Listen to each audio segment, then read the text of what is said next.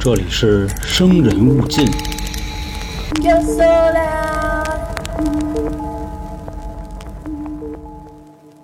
有这么一种电影院啊，叫汽车电影院。每一个在这里看电影的人呢，需要驾驶一辆小汽车，停在这个所谓的电影院里。这个电影院很大啊，很空旷。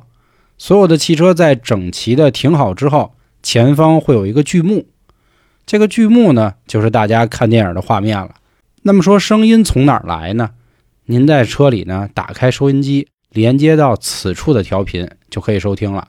大言不惭地说啊，这个音效也有点杜比的那意思，当然肯定差得远了。但其实啊，真正来这儿的人，并不是为了看电影，而是为了什么？想必各位也很清楚，哎，就是车震。其实它就很像现在所谓的私人电影院，都是属于那种醉翁之意不在酒了啊！你喊着姑娘去这样的地儿，你说真的是为看电影吗？那如果说您真的就只看电影，那我也只能留下一句：真牛逼了！大家好，这里是由春点为您带来的《生人勿近》，我是咱们的都市传说叙述员黄黄。开头呢，跟大家介绍这么一个地儿呢，实际上会和今天的都市传说有一个很强的关联。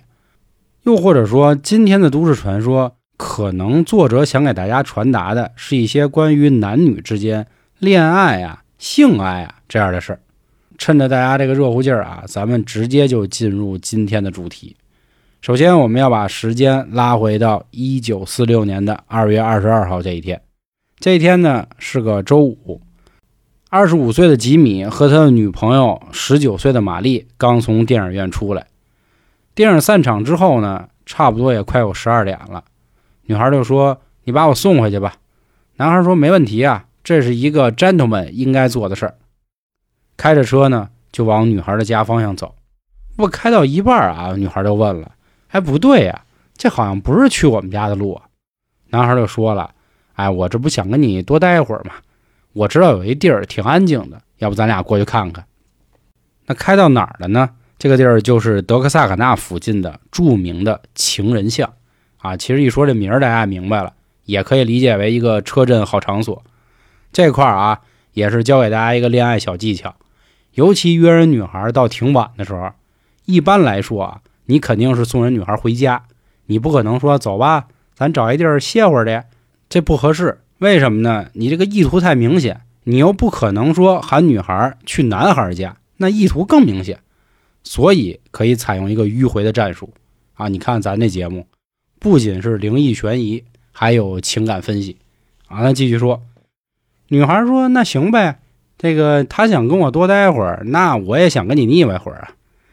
没过一会儿就开到了情人巷，熄了火，拉好手刹之后，这男生呢有一搭无一搭的就聊说：“你看今儿外头这月亮啊多亮啊！”说：“你瞅瞅，你瞅瞅。”女孩说：“啊，是挺亮的。”正抬头的功夫，男孩这手啊就伸过去，一把搂过来了，开始索吻，亲着亲着呢还不过瘾，准备脖子上开始种草莓。正在俩人激情的时候。就突然听见外头啊，咚咚咚有人砸门。你想，男生二十多岁，正是血气方刚的时候，还有人搅扰我的好事儿。当时第一反应啊，肯定就是各种脏话，fuck you 啊，suck 呀这那的。刚一转头，立马怂了。在车外头这个人呢，看不见脸，原因是他带了一个挖了只有两个眼睛洞的一个枕头套，并且拿着手枪对着他。七步以外枪最快，七步以内枪又准又他妈快，所以男生呢当时也怂了，就说：“大哥，您看您想怎么着啊？”外头这个蒙着面的人呢就说：“现在下车，并且把裤子给我脱了。”毕竟啊，人拿手枪呢，吉米也不敢怎么着。打开车门子之后呢，慢慢悠悠的把裤子往下褪，已经褪到脚踝，准备把脚抽出来的那一瞬间，这个蒙面人拿着这个枪托子。冲着吉米这后脑海啊，哐哐两下，直接吉米应声倒地。那边女孩玛丽呢，是在副驾驶那个门的嘛，她又不知道怎么回事，她以为蒙面人呢直接给她杀了，立马她就喊：“别杀我，别杀我，我也没有钱，大哥您放过我吧。”这蒙面人呢，冲他只是笑了笑。紧接着呢，玛丽啊，为了表现自己这个诚意，就把自己的包呢，就还给这个反过来往下倒，说：“大哥您看，真没钱。”紧接着，蒙面人呢走到了他的面前，同样拿着枪托子呀，给他前面脑门磕了一下。玛丽真的害怕了，一边哭着一边说：“有钱有钱有钱有钱。”而这个蒙面人呢，并没有问他钱藏在哪儿了，只说了一句：“跑。”玛丽一听啊，好家伙，真的要放过我，那就跑呗，撒丫子就开始跑。可有这么一个成语啊，叫“慌不择路”。经历这么一事儿啊，玛丽也不知道自己应该往哪儿跑。所以她脑海里只有一个想法，就需要找到一个陌生人来救她。哎，她看到前面有辆车，她这个希望啊，立马燃起来了，奔着那车就开始跑。可是等到他跑到车的跟前之后，他才发现车里并没有人。就当他决定继续跑的时候，蒙面人已经来到了他的跟前。蒙面人急了，冲着他就喊：“你还跑什么呀？”这玛丽慌了，说：“大哥，不是你让我跑的吗？”这个蒙面人直接就说了：“放他妈的屁！”紧接着呢，拿着枪顶着他脑门，就把他给强奸了。完事之后呢，蒙面人又用枪托把玛丽就给打晕了。等到玛丽醒来之后呢，已经不知道过了多久。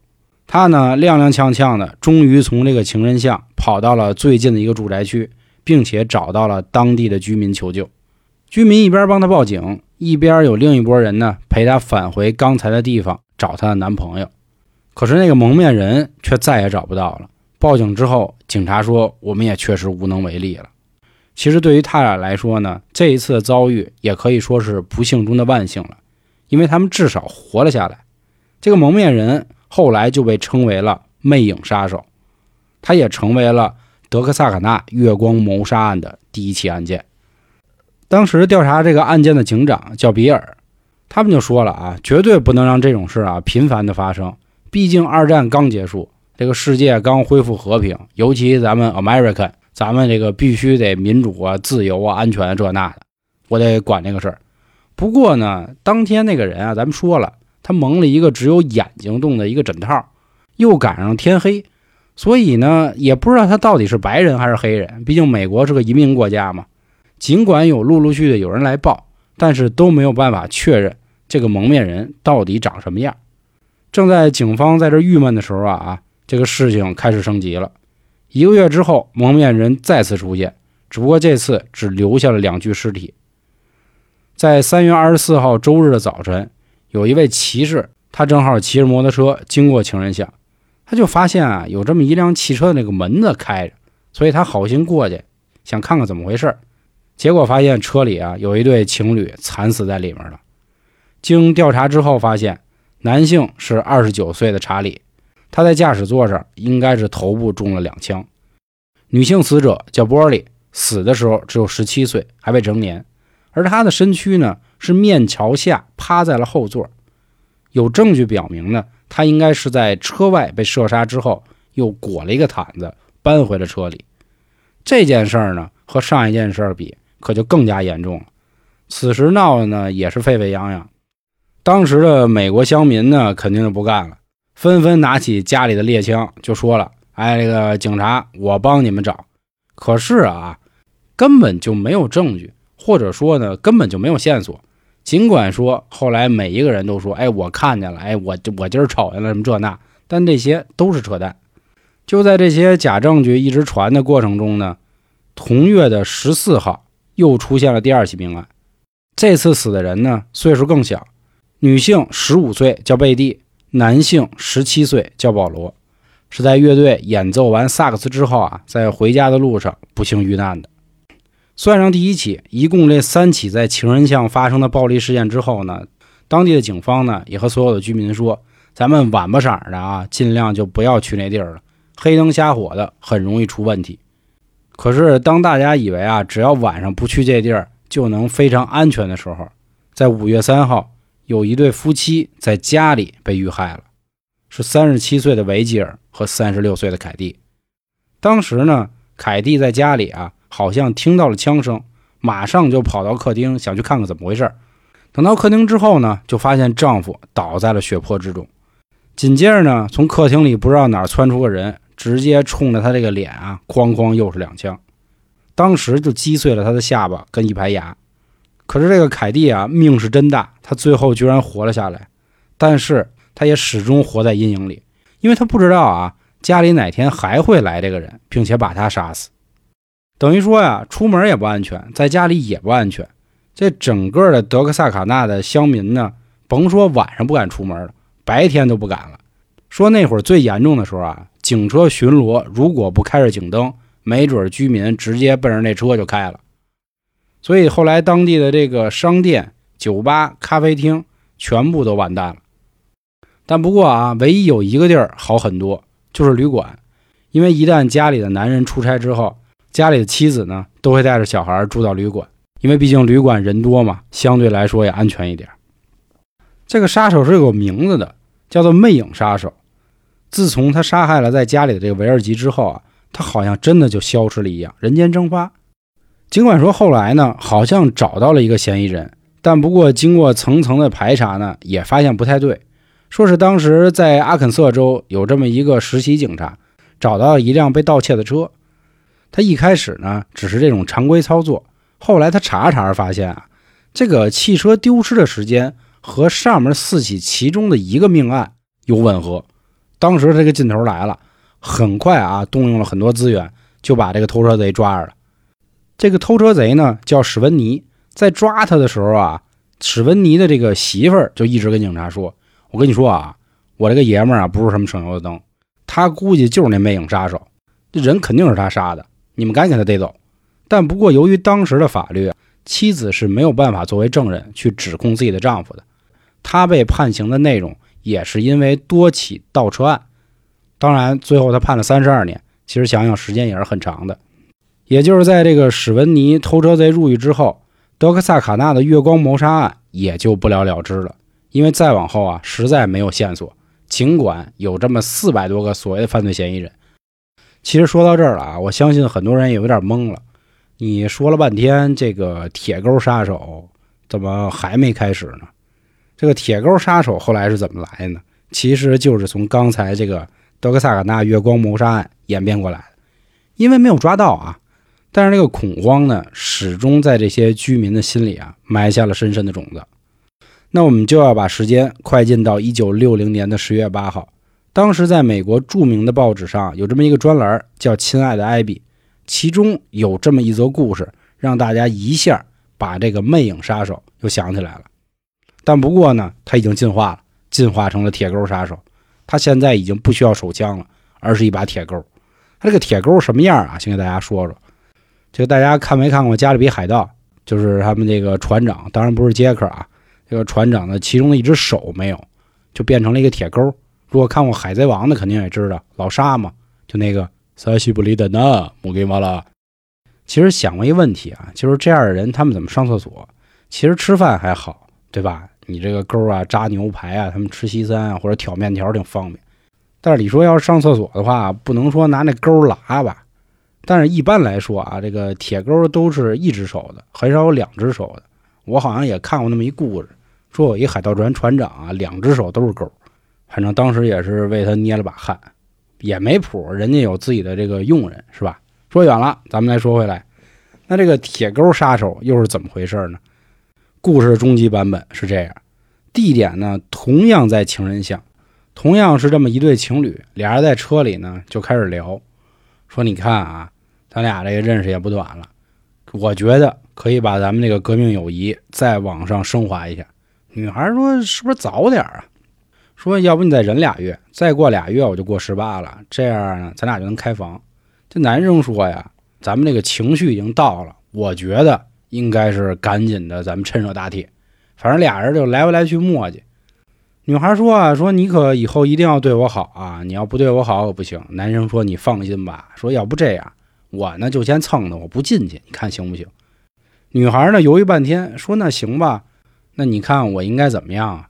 男孩说呀。说你看啊，这前面不太方便，中间隔一挡把子，咱俩呢上后座，后座宽敞点，这样呢你也能放松。你一放松呢就不紧张，你一不紧张呢，咱俩是不是就水到渠成了？说完之后呢，空一下，门出了点声当时呢，女孩吓坏了，说不会是那个杀手吧？男的说什么杀手？说你忘了刚才咱们开车的时候，这个广播里说了，说是最近啊有这么一个铁钩杀手，他越狱了。警方一直在追捕他，而且人家说了，不要去这种偏远的地方。这个地儿虽然叫什么情人巷，可是我看怎么只有咱俩？男生说：“哎，不用管那些啊，咱这车上都有锁呢，怕什么？”说这样你别动，我下车，我给你开门子去。男生下车之后呢，绕到了副驾驶，心里咯噔一下，怎么呢？在副驾驶的这个门把手上真有一把铁钩。但是这个男人啊，精虫一旦上脑之后啊，属于这种天大的事儿也没有我卡布裆里这点火着急，所以他就把这个钩啊看了一眼，扔一边了。打开副驾驶的门之后，就请女孩坐到了后座。俩人坐在副驾驶之后呢，就开始按照那个流程了，就先摸手后摸肘，顺着脖子往里走。刚要准备进行下一步动作的时候，又听到这个车上啊“空”一声，女孩呢也从这种娇羞的情绪中啊缓了过来，跟他说了一句：“说要不你还是出去看看吧，不行咱们换个地儿都行啊。”其实啊，换个地儿行吗？不太行。这个情人巷之所以是情人巷呢，就因为这地理位置好。啊，这个地儿比较黑，适合这种小情侣在这儿干一些这种你侬我侬的事情。毕竟啊，以前的人稍微要点脸，虽然说呢，老美那会儿也搞过性自由，但是也得差不多了，对吧？你总不能说咱逮一地儿咱就来呀。男孩一开始啊还在推脱，但是看女孩呢属于比较坚决，说那行吧，那我出去看看。说你等会儿我啊，三五分钟我就回来。男孩开了门呢，就出去了。可是时间呀过得可能有点久了，男孩迟迟还是没有回来，女孩有点害怕，但是想到自己呢在车里比较安全，另外也想到会不会是男孩的恶作剧之后，她也没再多想，只不过说好像听到了车底啊有这种这样的声音。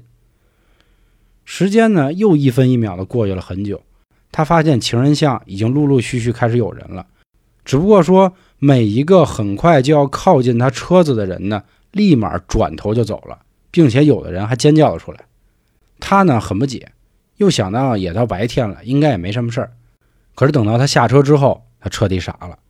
其实她男朋友早就回来了，只不过他已经死了，并且被倒吊的挂在了车的上方。那个沙沙沙的声音，正好是这个男朋友头皮蹭到车顶的声音，擦擦。这么想想，她男朋友还真是陪了她一夜呢。好了，关于这个铁钩杀手的都市传说呢，就到这儿了。其实这则都市传说啊，我觉得还是有点教育意义的。我呢，也不给各位上纲上线啊，也不去这个普及什么法律，我就说说啊这个车震那个事儿啊。其实啊，我个人认为，车震更多的呢是一个情调的问题，你很难说在车里能坚持多久。因为一般来说呢，车都比较狭小，另外呢，车里也是真的很热，肯定也有人说开空调，但是呢，他这个车可能就不会那么暗了。当然了，你有什么一些特殊的癖好呢，也不是不行。这个任何的性癖，只要在不影响第三者的情况下，你们两个人之间也都互相理解、互相尊重，那都没问题。那关于一些什么奇怪的性癖呀，或者大家老说我这个亚文化的事儿，有兴趣的。也可以关注微信公众号“春点”，可以在底部的菜单栏，或者是回复“特别”都可以收听到。最后啊，再和各位唠叨一句什么呢？一定注意好身体。最近这个什么偏肺吧，还有什么二冠呀，都来了。我今天呢，正好就是发着烧录的这节目，这个嗓子真的是怪他妈完蛋操了。也希望各位健健康康的。夏天发烧感冒呢，是真他娘难受。行。我是都市传说续传黄黄，感谢今天各位的收听，咱们下周见，拜拜。